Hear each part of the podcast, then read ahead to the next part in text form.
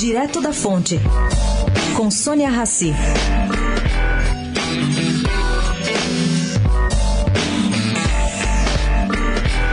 Quem imagina que será fácil a aprovação de alterações no Código Florestal, à espera do exame no Supremo ainda este mês, é melhor se preparar.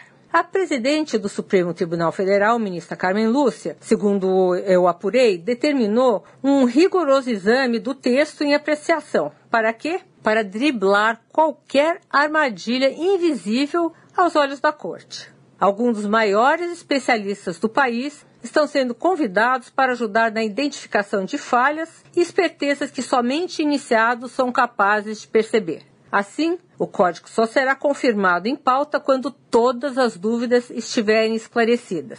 Os ambientalistas penhorados agradecem. Sônia Raci, direto da fonte para a Rádio Eldorado.